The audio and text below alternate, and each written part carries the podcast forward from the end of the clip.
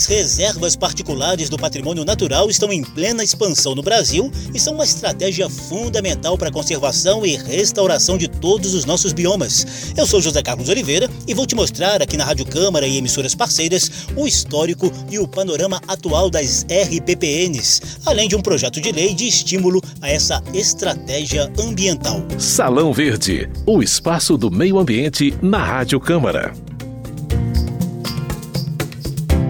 Em 1989, havia alguns proprietários do Rio Grande do Sul que estavam muito preocupados com a abertura da caça de algumas espécies cinegéticas no Rio Grande do Sul e procuraram, na época, o então IBDF, porque essas preocupações começaram até antes da Constituição e antes da criação do IBAMA e queriam que o IBDF fizesse um ato legal proibindo a caça nas propriedades deles. Então, foram criados refúgios particulares de flora e fauna, isso por uma simples portaria do antigo IBDF. Com o advento da Constituição, que fala que compete ao poder público e também à coletividade, veio então a ideia de criarmos um mecanismo legal que permitisse que os proprietários reconhecessem suas áreas como áreas de proteção ambiental. E veio então a Reserva Particular do Patrimônio Natural.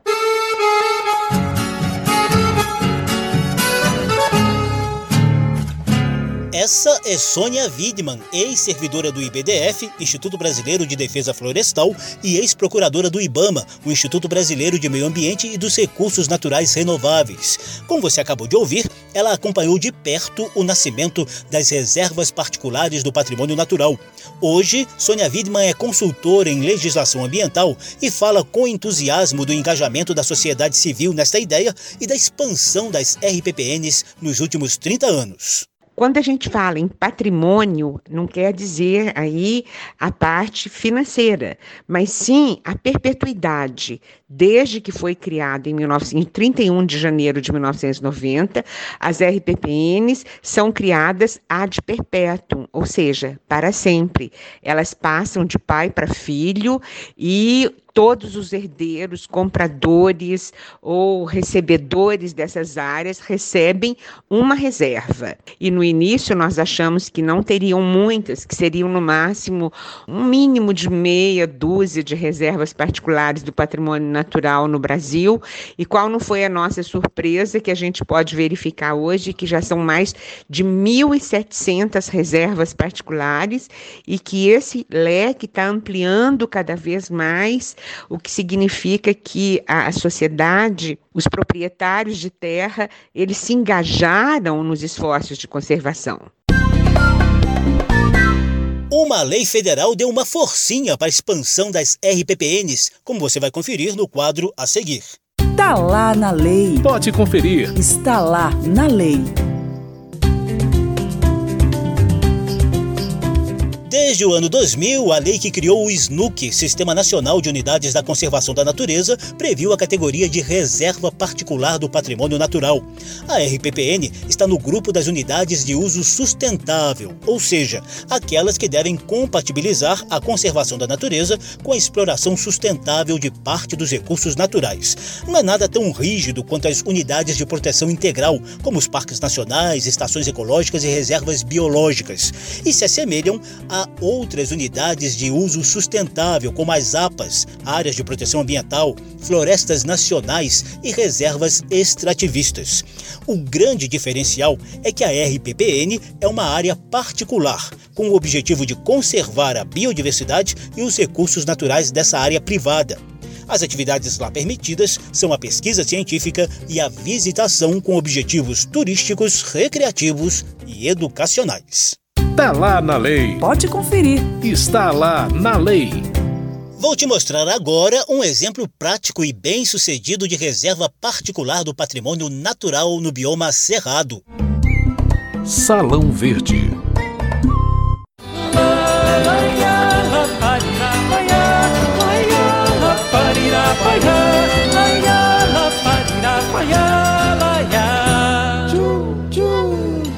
RPPNs cumprem papel fundamental de preservação ambiental e também de restauração dos nossos biomas, sobretudo em tempos de aquecimento global e mudanças climáticas agravadas pelas ações e modos de produção humanos.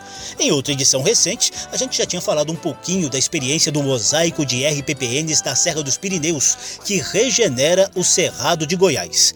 Arquiteta e educadora Jane Marie White vive nessa região desde 1983. Fundou as RPPNs Caraívas e, juntamente com outros empreendedores ambientais da região, tem a meta de ampliar para 14 o número de reservas particulares do patrimônio natural nessa área de cerrado, riquíssima em biodiversidade, paisagem, hidrografia, geologia e história, como nos conta Jeanne-Marie. A Serra dos Pirineus possui características únicas que a tornam de valor singular no contexto nacional, sendo o segundo maciço mais alto do estado de Goiás. O Pico dos Pirineus tem 1.385 metros de altitude. O Parque Estadual dos Pirineus ele tem 2.833 hectares e foi criado em novembro de 1987. Ele é um divisor continental de águas para duas grandes bacias hidrográficas brasileiras, a bacia Araguaia-Tocantins, que corre para o norte, como afluente da bacia amazônica,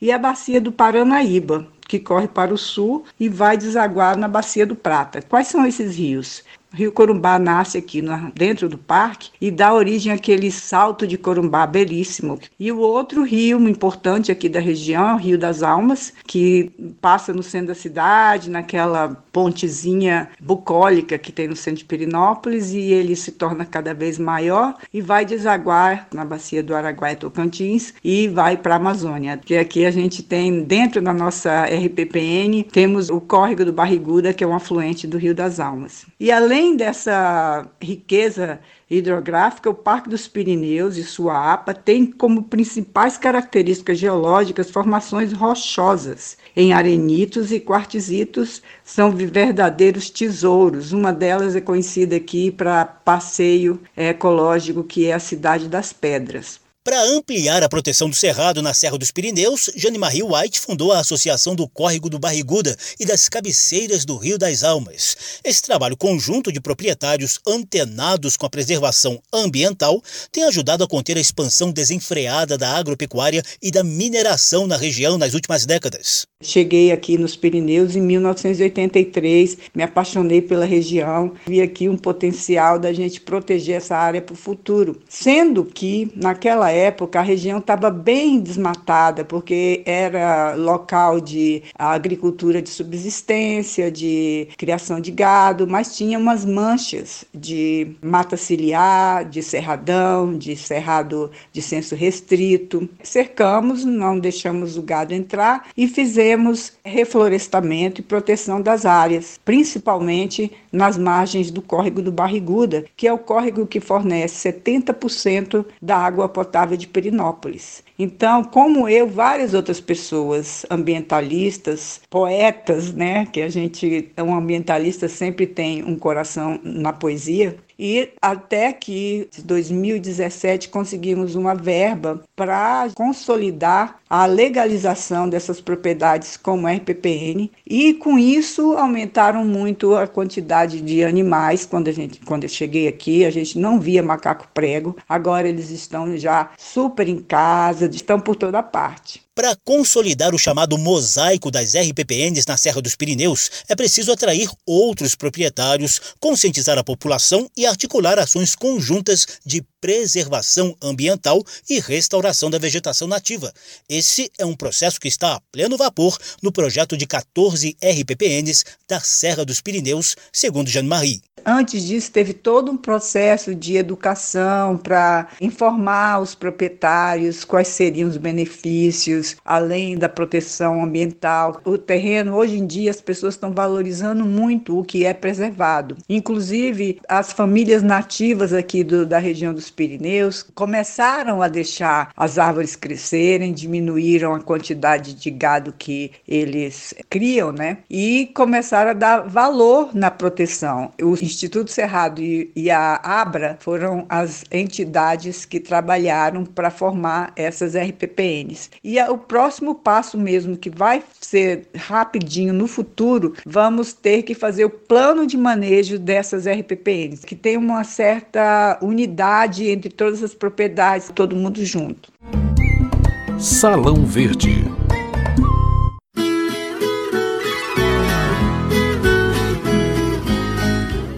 A gente volta a conversar com a Sônia Widman, ex-procuradora do IBAMA e que foi praticamente uma das mentoras das primeiras RPPNs no início dos anos 90.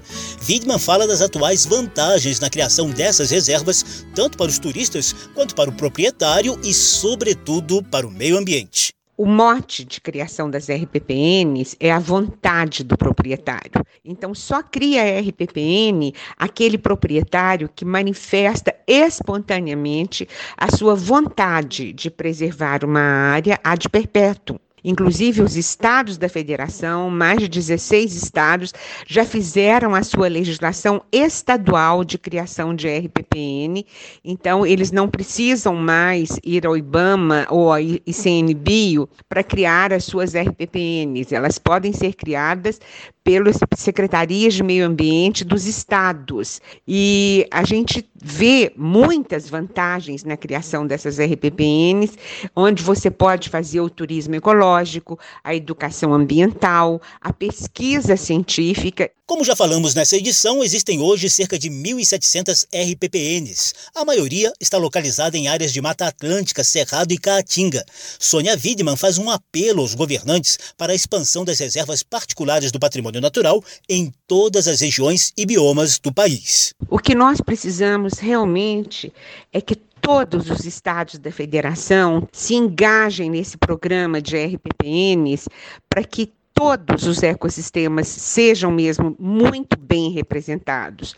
Com certeza é a Mata Atlântica que, e o Cerrado que estão mais representados. Todos os ecossistemas têm a sua importância, não existe um ecossistema mais importante do que o outro. Todos têm uma função muito importante lá onde eles se localizam e a nossa intenção é realmente que eles sejam muito bem representados no quadro das RPPNs brasileiras. E o que dizem os deputados? O coordenador da Frente Parlamentar Ambientalista, deputado Rodrigo Agostinho, do PSB de São Paulo, é autor do projeto de lei que estimula os proprietários de imóveis a criar RPPNs. Entre os incentivos estão a isenção de ITR, o Imposto Territorial Rural, além de deduções em dobro no imposto de renda quanto aos investimentos ambientais feitos na área protegida.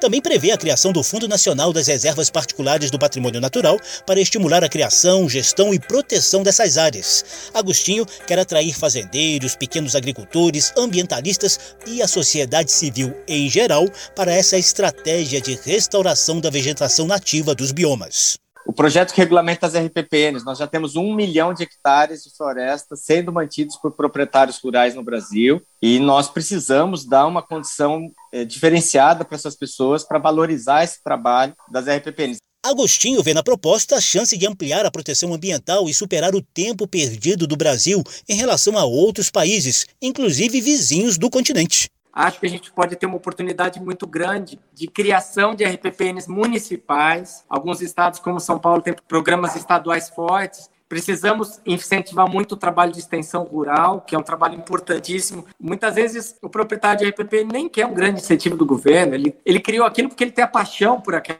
aquela mata, por aquela floresta, por aquele pedacinho de caatinga, por aquele pedacinho de cerrado, né? Vários países amazônicos, principalmente amazônicos, os vizinhos nossos estão com programas muito bem organizados. Nós temos estratégias de conservação privadas no Peru, no Equador, na Colômbia, em países da América Central como Costa Rica, Panamá, enfim, programas funcionando na prática e essa situação a gente não consegue ver com tanta força aqui no país, aqui no Brasil.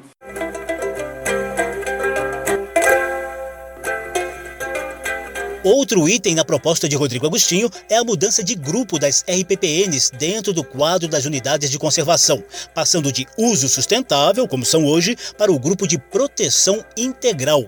A intenção é reforçar a ideia de que nessas áreas só podem ocorrer atividades típicas de preservação, além de ecoturismo, educação ambiental e pesquisa científica. Sônia Widman, consultora em legislação ambiental e uma das mentoras das RPPNs, apoia a ideia e apresenta algumas sugestões para para aperfeiçoar o texto. Quanto ao projeto que está em tramitação aí no Congresso Nacional, eu só tenho a dizer que a gente colocou nele os anseios, o ITR, que é a isenção que cada proprietário tem do pagamento da sua RPPN, assim, a, a tutela governamental não são suficientes. A gente precisa de mais incentivos para ampliar o leque de RPPNs no Brasil. Então, a gente colocou vários incentivos, como o pagamento por serviços ambientais uma vez que essas áreas protegem nascentes, florestas da maior importância, biomas que estão realmente em extinção, como a floresta de araucária, como o Pantanal, como os banhados do sul do país, enfim, a Mata Atlântica, sobretudo a Amazônia, a Caatinga, que são ecossistemas que têm que ser preservados, realmente o leque de incentivos precisa aumentar. Então, agora, nesse projeto de lei, a gente colocou vários incentivos e entre eles, um muito importante foi realmente a coleta de sementes das espécies nativas, das espécies ameaçadas de extinção, que poderão ser coletadas e comercializadas. Salão Verde. A gente encerra o programa com o depoimento de engajamento ambiental de Jane Marie White, uma das articuladoras do mosaico de RPPNs para proteger e restaurar a biodiversidade do cerrado presente na Serra dos Pirineus, em Goiás. Dica da semana essa iniciativa privada da sociedade é uma iniciativa muito importante, porque independe de que governante está no poder, nós podemos, como sociedade, estar tá fazendo a proteção que a gente almeja e somos responsáveis também, não é só achar que os governantes têm que fazer tudo porque a gente elegeu, lógico que a gente tem que cobrar isso também, mas nem sempre os governantes têm esse coração de poeta, esse amor pela natureza e essa visão de futuro para o planeta. Então é muito importante que a sociedade civil tenha essa consciência e comece a fazer esse trabalho de formiguinha de proteger o que a gente tem. E quando quanto mais a gente comprar de propriedades nessas áreas que são importantes, berços das águas, formação de florestas na Amazônia, no Cerrado, na Mata Atlântica, a gente vai estar protegendo o ambiente para gerações futuras, não só dos seres, dos Homo sapiens, mas de todas as espécies do planeta que estão realmente sofrendo com as atividades humanas.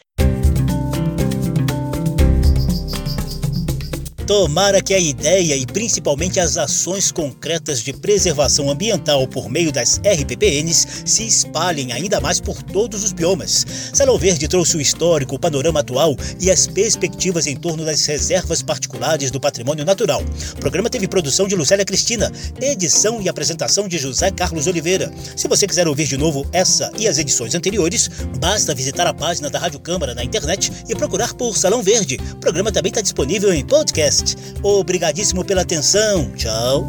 Salão Verde, o espaço do meio ambiente na Rádio Câmara.